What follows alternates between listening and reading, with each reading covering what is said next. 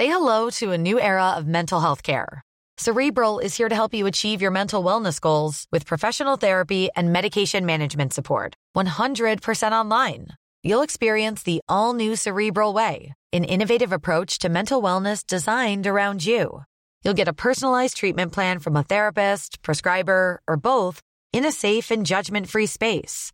Your cerebral therapist or prescriber will outline a customized plan with clear milestones along the way so you can get to feeling your best. With Cerebral, you're not alone in your mental health journey.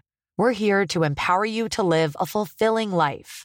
So take that first step towards a brighter future and sign up today at cerebral.com slash podcast and use code ACasts to get 15% off your first month. Offer only valid on monthly plans. Other exclusions may apply. Offer ends July 31st, 2024. See site for details. Bonjour, aujourd'hui dans la santé expliquée à ma fille, je répondrai aux questions de Sacha sur les muscles. Vous le verrez, ils sont multifonctions et agissent même sur notre mémoire. Puis avec le docteur Martin Blachier, nous vous dirons pourquoi la moitié de la population risque d'être allergique en 2050.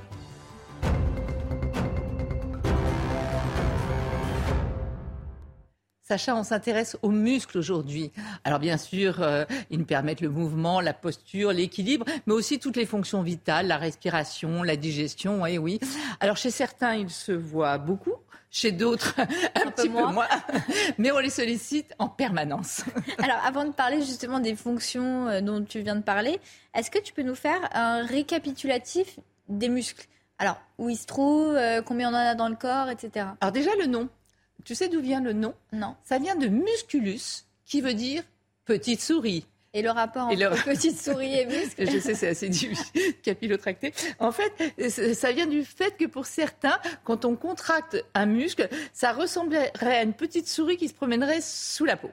Voilà, le nom vient de là. Voilà. faux. Et on en a partout? Alors, on en a à peu près 640, euh, hein, tu vois. On a un peu toutes les formes. Celui-ci, le diaphragme, il est plat. Enfin, il y a toutes les formes de muscles. Le plus petit muscle du corps se trouve dans l'oreille moyenne. C'est le muscle stapédien. Et le plus grand du corps, tu es assise dessus, c'est le muscle grand fessier. Euh, on en a donc, euh, je t'ai dit à peu près 640, plus de 600. c'est quand même 40 de la masse corporelle. Hein, les, muscles, partout. partout, pas tout à fait. Il y a deux endroits du corps où il n'y a pas de muscles. Ce sont les doigts et les orteils. Et alors comment, comment ça se fait qu'on puisse bouger les doigts et, les orteils Bonne question. En fait, les, les, os, les, les muscles, pardon, ce sont les muscles du bras et de la main qui vont faire fonctionner un peu comme des marionnettes les os des, des phalanges on le voit très bien, tu vois, sur cette image. Regarde, en rouge, il y a les muscles. Donc les muscles du bras, les muscles de la main, là. Ici, on a des muscles. Mais après, tu vois, sur les trois phalanges des doigts et celle du pouce, les deux du pouce, ce sont des tendons. les os qui bougent et les tendons qui bougent. Avec des petits, les tendons, c'est comme les fils des marionnettes qui font bouger nos doigts. Et donc, il n'y a pas de muscles au niveau des doigts et des orteils, sinon il y en a partout. D'accord. Et tu nous, tu nous, as dit que les muscles, ils servaient bah, au mouvement, du coup, tous les muscles qu'on connaît, quand on, quand on parle de muscles, on parle de cela, des muscles qu'on peut muscler. Et tu nous as dit qu'ils servaient aussi à la digestion, à la respiration, etc. est-ce que ça veut dire qu'il y a différentes sortes de, de, muscles? Alors, en fait, il y a trois grands types de muscles. OK. Il y a ce qu'on appelle les muscles striés squelettiques. Alors, pourquoi strier Ça, c'est ceux qu'on connaît. C'est les muscles, les muscles de, voilà, quand on parle de ça, c'est tous ceux qui sont là, que l'on voit bien. alors, strier, parce qu'en fait, euh, les muscles, ce sont des fibres. Il y a plein de fibres différentes. Et il y a des fibres qui vont devenir de plus en plus petites. Des grosses fibres, des moyennes fibres, des, des fibres de plus en plus petites, jusqu'à des myofibrilles, toutes petites, petites, petites. Et en fait, c'est toutes ces fibres musculaires, elles vont comme ça se contracter les unes avec les autres. Tu vois, quand tu contractes ton muscle, ces fibres, hop, elles vont rentrer. Et hop, on le voit très bien là, tu vois, des, ces petits faisceaux de fibres comme ça qui arrivent. Et voilà donc les fibres, euh, comment ça fonctionne. Après, donc je dis, quand elles se contractent, elles rentrent comme ça. Et quand elles se détendent, c'est comme ça. En fait, ces fibres, elles ont plusieurs qualités. Elles sont à la fois euh, tu vois, excitables, c'est-à-dire qu'en fait, si je dis à mon, si je veux plier mon bras, hmm. mon cerveau va envoyer un message électrique par des neurones sur le muscle. Donc il est excitable, le muscle, et il va comprendre le message. Après, il est contractile, donc là, mon muscle se contracte.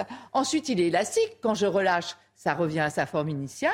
Et ensuite, il est tonique, il faut qu'il y ait une certaine force hein, dans le bras. Donc voilà, ça, c'est les fibres striées, les muscles, striés. Squelettiques, ce sont ceux qui répondent à, euh, voilà, c'est moi qui décide à mon système nerveux volontaire. Parfois réflexe aussi, par exemple quand tu te brûles, euh, là aussi ce sont ces muscles-là qui fonctionnent. Et squelettique, ça veut dire qu'il y en a partout sur, euh, sur, sur, les os, sur le squelette? Tu sais pourquoi Parce qu'en fait, les muscles sont attachés aux os pour bouger. Il y a mes os. Le muscle, il est attaché à l'os par l'intermédiaire d'un tendon, comme on va le voir sur cette image. Donc tu vois, regarde, en haut, tu as l'os euh, du, bras et tu vois les muscles. Au bout de chaque muscle, de chaque faisceau musculaire, ça, ça, se termine par un tendon. Et c'est ce tendon qui est accroché sur l'os et qui va permettre donc le mouvement qui va faire que je vais pouvoir plier le bras ou la jambe, etc. Donc voilà. D'accord. Donc ça, c'est les muscles au sens auquel on l'entend quand on parle Exactement. de muscles. Après, il y en a un. Les autres. Il y en a un que tout le monde connaît. Le cœur. C'est un muscle. Ok.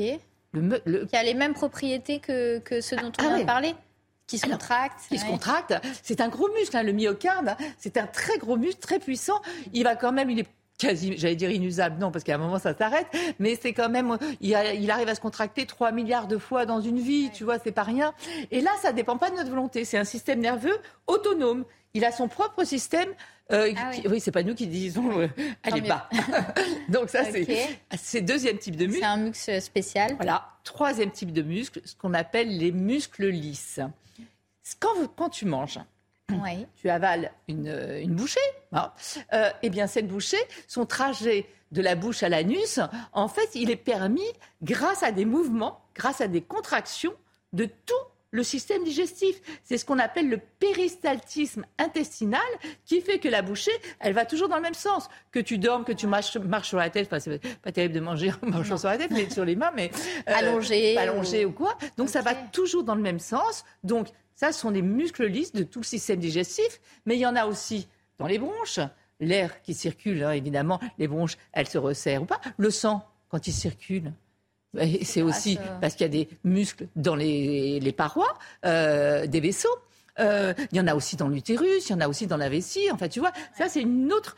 Et, et ceux-là, en revanche, ils ne dépendent pas de ta volonté. Oui, il fonctionne tout, seul. C'est pas toi qui décides, euh, tiens, euh, circule le sang ou machin. Donc ça, ça dépend pas de notre système nerveux volontaire. Donc les muscles, ça sert au mouvement, ça c'est les muscles euh, au sens auquel on l'entend, et à toutes les autres fonctions du corps en fait.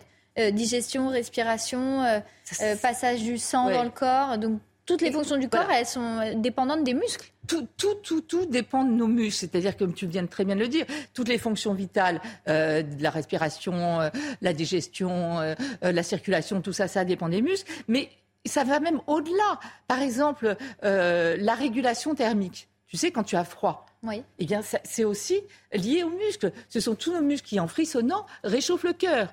Par exemple, quand tu as la chair de poule, eh bien, imagine-toi qu'à la base de chaque poil, ben, on le voit très bien là, à la base de chaque poil, il y a un petit muscle arrecteur qui fait que, hop, le poil, il va se redresser. Ah quand tu as froid, quand tu frissonnes, regarde, on les voit bien là. Euh, tu vois, il se redresse pourquoi? Pour faire une espèce de coussin d'air entre l'extérieur et la peau qui va être un isolant et qui va te permettre de te réchauffer. toutes les fonctions, vraiment toutes les fonctions. Oui, c'est multifonction vraiment. Et là, je reviens aux muscles euh, striés squelettiques, donc ceux dont, on parle quand on parle d'exercice. Et justement, le fait de faire de l'exercice, qu'est-ce que ça va avoir comme impact sur nos muscles? En quoi c'est si bon? C'est si bon déjà parce que tu vas sculpter ton corps. Oui. mais physiquement, mais je parle du reste. Alors déjà, j'ai oublié de dire une chose, c'est que les muscles, en fait, on ne peut pas en fabriquer de nouveaux. Tu as ton capital musculaire, tu peux l'entretenir. Tu peux le développer. Tu peux le développer, tu peux le muscler. Mais pas en créer. Mais pas en créer de nouveau. En revanche, et ça c'est très important, en revanche, quand on n'utilise pas ses muscles, ils fondent et ils fondent très vite. Quelqu'un qui est alité, par exemple, pour un problème de santé, eh bien, il peut perdre 10 à 20 de sa masse musculaire en quelques jours. Donc, ça va très, très vite. Hein. Donc, il faut vraiment les faire fonctionner. Donc, pour répondre à ta question, oui, c'est, quand on dit c'est toutes les fonctions, c'est absolument tout. On sait très bien que le fait de, pratiquer une activité physique régulière, ça va être bon, on le disait, pour muscler ton corps, mais aussi pour euh, l'équilibre. Et ça, c'est très important, notamment chez les personnes âgées. Il faut arriver à maintenir un équilibre. Sinon, c'est la chute. Qui dit chute dit après fracture et hospitalisation. Oui, mais c'est très important. Après, euh, et d'ailleurs, on devrait dire à toutes les personnes, à partir d'un certain âge, de, pratiquer régulièrement une activité physique aussi pour éviter les chutes. Après, c'est aussi un amortisseur. Hein. C'est un petit pare-choc, les muscles. Hein. Ça aide aussi. Pour la puissance, pour, le mouvement. Voilà.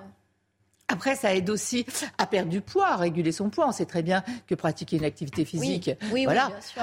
Donc ça diminue, ça a énormément d'impact sur les maladies. Ça va diminuer les risques de maladies cardiovasculaires. On sait que toute activité physique. Ouais, toutes les activités physiques, c'est pas forcément du sport. Hein. C'est toutes les activités physiques régulières permettent de réduire les risques de maladies cardiovasculaires, permettent aussi de réduire le risque de cancer, on le sait maintenant, les études l'ont montré, permettre aussi de diminuer les risques d'ostéoporose, tu sais, quand les, os se fragilisent. Parce que comme on l'a vu tout à l'heure, les, les, muscles sont accrochés aux os par l'intermédiaire des tendons. Et donc, quand tu fais travailler tes muscles, tu stimules aussi tes os. Et donc, tu augmentes, tu améliores euh, la densité osseuse. Après, il y a tout un tas de choses. Il y a des choses aussi auxquelles on pense moins et qui pourtant sont très importantes. Je l'ai dit, la régulation du poids, ça aussi c'est important, oui. Mais il y a aussi euh, tout l'aspect euh, psychique. Ah, donc un esprit sain dans un corps sain, c'est réel? Exactement. Ah ouais?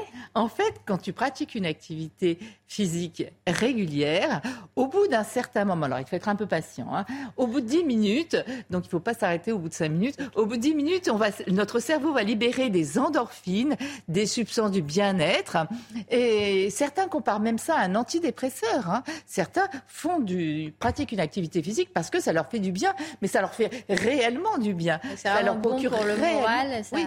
Et ça peut même aller parfois jusqu'à une addiction mais une réelle addiction. Ah qu'on appelle la bigorexie, sont des gens qui ont besoin deux fois, trois fois par jour, qui choisissent leurs vacances en fonction de l'endroit où ils pourront faire du sport, etc. Ça va être sympa pour la famille. Bref, euh, mais en tout cas, il faut en pratiquer régulièrement. Après, il y a l'Institut de myologie. Myo, ça veut dire muscle. Hein. L'Institut de myologie, donc c'est la science, l'étude des muscles donc qui a été euh, créé grâce au Téléthon, d'ailleurs grâce à vos dons, hein, euh, euh, qui ont permis de travailler sur le muscle. Et là, on a appris plein de choses. On a appris notamment ce qu'on appelle le crossover effect. Je t'explique. Des études très sérieuses. Hein. en fait, il y a une communication entre cerveau et muscle en permanence. Et donc, bah, le cerveau donne des ordres aux muscles de se contracter. Et inversement. Et inverse, c'est dans les ah, deux les muscles envoient des messages au cerveau. Et le cerveau, les muscles, tout travaillent en même temps. Et par exemple, ils ont fait faire des exercices avec des haltères, mettons du bras droit. Donc je travaille mon bras droit avec des haltères pendant un, certain moment. Eh bien, de ne travailler que le bras droit, mon cerveau va coordonner, coordonner tout ça et va augmenter ma puissance, ma force musculaire de 10% du bras gauche sans rien faire. C'est-à-dire qu'il va coordonner les muscles homologues. Si je faisais pareil avec le pied, euh, ben ça, voilà, ça ferait pareil. Donc ça, c'est un effet aussi assez nouveau. Et tu nous as parlé tout à l'heure de mémoire. Alors là, on parle justement de cerveau, mais quel est le lien entre muscle et mémoire? Je n'arrive pas à... Alors ça aussi, c'est une nouveauté. On sait maintenant, grâce à, à, toutes ces études hein, faites sur le muscle, que le muscle est aussi un organe sécréteur.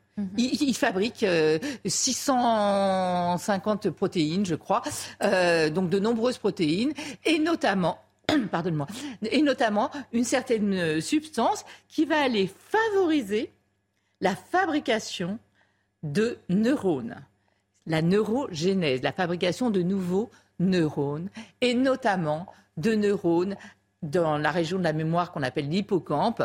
Donc en fait, et oui, mais ce sont des études sérieuses à l'appui, euh, pratiquer une activité physique régulière va aussi stimuler votre mémoire. Donc c'est important pour le physique et pour le cognitif aussi.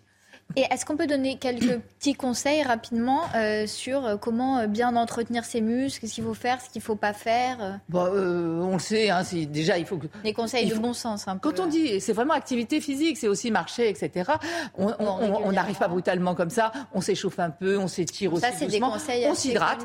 Le muscle c'est 80% d'eau, donc il faut boire, boire, boire.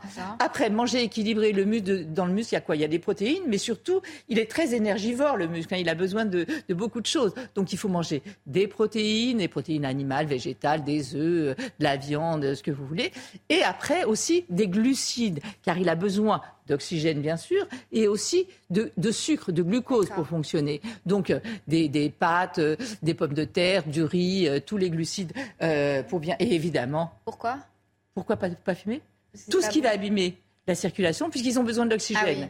Ah un muscle, pour fonctionner, il faut de l'oxygène aussi. donc, tout ce qui peut abîmer la circulation, on oublie. Mais surtout, je crois que le plus important, c'est de comprendre à quel point pratiquer une activité musculaire régulière a porte des bénéfices incroyables et sur le corps et sur le, le mental. Et à n'importe quel âge. Et ce, à n'importe quel âge. Donc on peut continuer, on peut même commencer à faire du sport, mais vraiment, il ne faut pas s'en passer, il faut le pratiquer jusqu'à n'importe quel âge.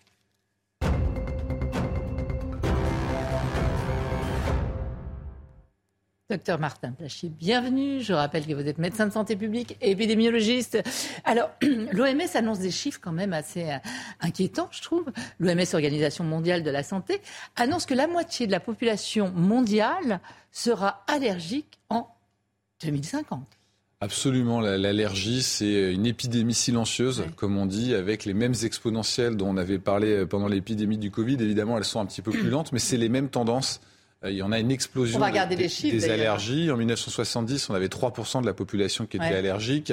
Depuis les années 2010, on a un chiffre qui est autour de, 30%. Et en 2050, effectivement, ce sera au moins la moitié de la population euh, qui sera allergique. Alors l'allergie, c'est essentiellement l'allergie au pollen. C'est ce rhume des foins qu'on a euh, quand arrive le, printemps, avec la rhinite, le nez qui coule, les yeux qui coulent. Là, c'est toutes les allergies On se sent mal. Alors c'est toutes les allergies mmh. confondues, mais c'est quand même la, la plus fréquente et puis c'est celle dont on parle en ce moment. Et la question est de savoir pourquoi on a une telle explosion euh, des allergies. Alors il n'y a pas une explication, il y a diverses euh, explications. La première des explications, c'est quelque chose dont on parle tout le temps en ce moment, c'est le réchauffement climatique. Alors pourquoi le réchauffement climatique augmente les allergies? Eh bien d'abord, euh, avec la variation des températures et des taux d'humidité, donc le changement du climat, on a un changement des espèces de plantes qui poussent aux différentes latitudes. Donc aujourd'hui en France, on n'a pas forcément les mêmes plantes qui poussaient par rapport aux années 70. Et on a des plantes qui sont plutôt plus allergisantes. Euh, on parle par exemple de, l'ambroisie. On a certaines plantes comme ça qui vont émettre beaucoup de pollen et qu'on n'avait pas avant, qui rendent euh, plus allergiques. L'autre sujet par rapport au réchauffement climatique, c'est qu'avec les niveaux d'ensoleillement, on a plus de photosynthèse. Alors, vous savez, la photosynthèse, euh, c'est la façon dont la plante a de vivre. Mm. Elle se nourrit de la lumière du soleil pour créer son énergie, développer ses feuilles, ses fleurs. Et donc, euh, ça augmente la pollinisation, euh, cette exposition au, solaire, au soleil plus importante. Donc, la première grande raison, c'est le réchauffement climatique et ça ne va pas aller en s'arrangeant. Il y a aussi l'amplitude de, de l'ensoleillement. Alors l'amplitude de l'ensoleillement, l'intensité de l'ensoleillement. Saison pollinique plus longue, plus précoce et plus longue. Exactement. Ça c'est la première raison. La deuxième raison, c'est un autre type de pollution, c'est la pollution aux particules fines. On rappelle que c'est complètement différent. Le réchauffement climatique, c'est euh, le CO2, le mm. dioxyde de carbone qui augmente l'effet de serre, qui fait que la température augmente, mais aussi la pollution des particules fines qui sont émises par plein plein de choses dans l'environnement, notamment ce qu'on a à l'intérieur de chez nous, mais aussi les usines, euh, les pots d'échappement de voitures. Et là, la problématique, c'est que ces particules fines vont interagir avec les particules de pollen et vont en augmenter euh, le pouvoir allergisant, notamment. D'accord, c'est pas une allergie directe aux particules, c'est qu'en fait elles augmentent. Exactement. Alors il y a deux choses. Déjà, euh, les particules de pollen peuvent se greffer sur ces particules fines et du coup beaucoup ah. plus se disperser. L'autre chose, c'est que ça peut nous irriter un petit peu ces particules fines, ah les voies aériennes, et, donc, du coup, exactement, ça pénètre. Et enfin, la dernière, c'est que ça peut casser en fait les particules de pollen et libérer ce qu'il y a de plus allergisant dans le pollen, des petites protéines qui sont très très allergisantes. Donc ça, ce sont les trois phénomènes qui sont liées à cette pollution aux particules fines. Ensuite, il y a le fait que nos maisons sont beaucoup mieux isolées. Euh, aujourd'hui et qu'elles sont un petit peu avant il n'y avait pas de couette. Hein. voilà exactement et donc tout ça a augmenté ce qu'on appelle les acariens donc il y a des allergies respiratoires qui sont dues euh, aux acariens Ce ne sont pas directement les pollens mais ça augmente encore les, les niveaux d'allergie il y a les animaux de compagnie notamment les chats effectivement les chats dans la salive des chats et se lèche les poils et donc on développe ces allergies euh, aux poils qui ont été léchés, euh, léchés par le, chat. de chats par euh, Exactement, ça, ça, a explosé beaucoup plus que les chiens. On en avait déjà parlé une fois précédente, mais les chats ça a augmenté de façon très importante. Ensuite, il y a ce qu'on appelle euh, la théorie hygiéniste. Donc, il y a écrit stérilisation, de l'environnement. C'est un peu ça, mais c'est pas exactement ça. L'idée, c'est de dire qu'on a de moins, de moins en moins exposé aux allergènes. Et donc, du coup, qu'on n'a pas habitué notre système immunitaire à vivre avec ces allergènes. Et donc, qu'on s'y retrouve confronté, et bah, du coup, on surréagit, parce que c'est ça l'allergie. Hein. C'est le système immunitaire qui identifie quelque chose qu'il ne devrait pas identifier comme euh, particulièrement ah. problématique. Et là, il se met à surréagir plus la surexposition aux antibiotiques qui ferait qu'on est moins exposé aux agents infectieux et du coup qu'on va surréagir à d'autres choses que sont les, allergènes. Alors ça c'est euh, voilà c'est un peu le revers de la médaille, c'est-à-dire que les médicaments heureusement qu'il y en a, euh, la vaccination heureusement qu'il y en a, euh, l'hygiène heureusement que ça s'est amélioré, mais en même temps on a un système immunitaire et, quelque part il a presque il est besoin moins entraîné. voilà il est moins entraîné puis il a besoin un peu de s'exciter temps en temps. C'est comme quand on fait du sport, si on s'entraîne pas, on bug, on fait des erreurs. Voilà exactement exactement. Donc ça bon c'est ce qu'on appelle la théorie hygiéniste, donc c'est en plus de toutes les autres causes et enfin le stress. Euh, ah on sait aujourd'hui qu'effectivement, le stress, en fait, euh, produirait euh, une hormone qui est sécrétée par l'hypophyse, qui est une petite partie de notre cerveau, et qui augmenterait le nombre de mastocytes. Les mastocytes, ce sont les cellules ah. qui libèrent les substances allergiques, et donc plus on est exposé au stress, plus on va développer les symptômes allergiques en présence de ces allergènes qui sont augmentés par toutes les causes qu'on a précédemment décrites. Et puis comme il y a une transmission héréditaire, plus il y a de parents allergiques, plus il y aura d'enfants Alors oui, il y a une euh, transmission héréditaire. Si vous avez un parent, deux parents... Voilà, 80% de risque quand les deux parents Exactement. sont allergiques. C'est l'atopie, donc c'est la prédisposition génétique effectivement à être, à être allergique. Il faut choisir un non allergique pour se faire diminuer.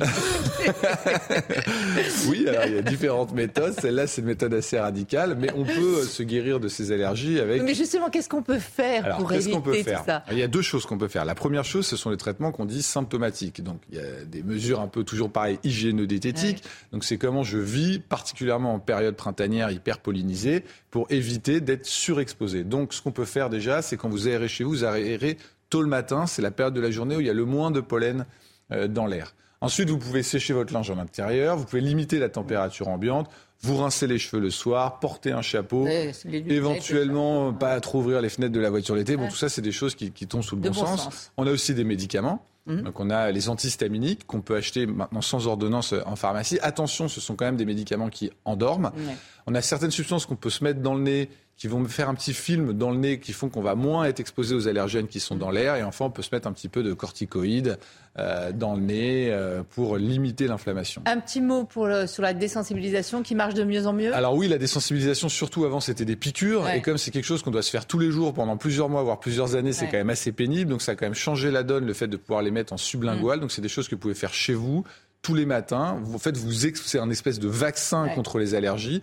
L'idée, c'est vous exposer tous les jours à des doses croissantes de ces allergènes. Et donc, dans ce cas-là, vous allez de mieux en mieux les tolérer et plus avoir de symptômes au bout d'un moment. Merci beaucoup pour tous ces conseils. Ce qu'on peut dire aussi, c'est qu'il faut peut-être moins banaliser l'allergie parce que, prenons l'exemple des rhinites allergiques, 30% se transforment en asthme. Donc, euh, il ne faut pas trop attendre pour aller consulter, surtout qu'il y a des traitements, comme vous le dites. Qui Exactement. et c'est très fatigant. On se rend pas compte, c'est très, très fatigant. Oui, parce que notre système immunitaire travaille. Merci beaucoup, docteur Blachier. Merci à vous de nous avoir suivis et restez en notre compagnie. L'info, c'est sur CNews.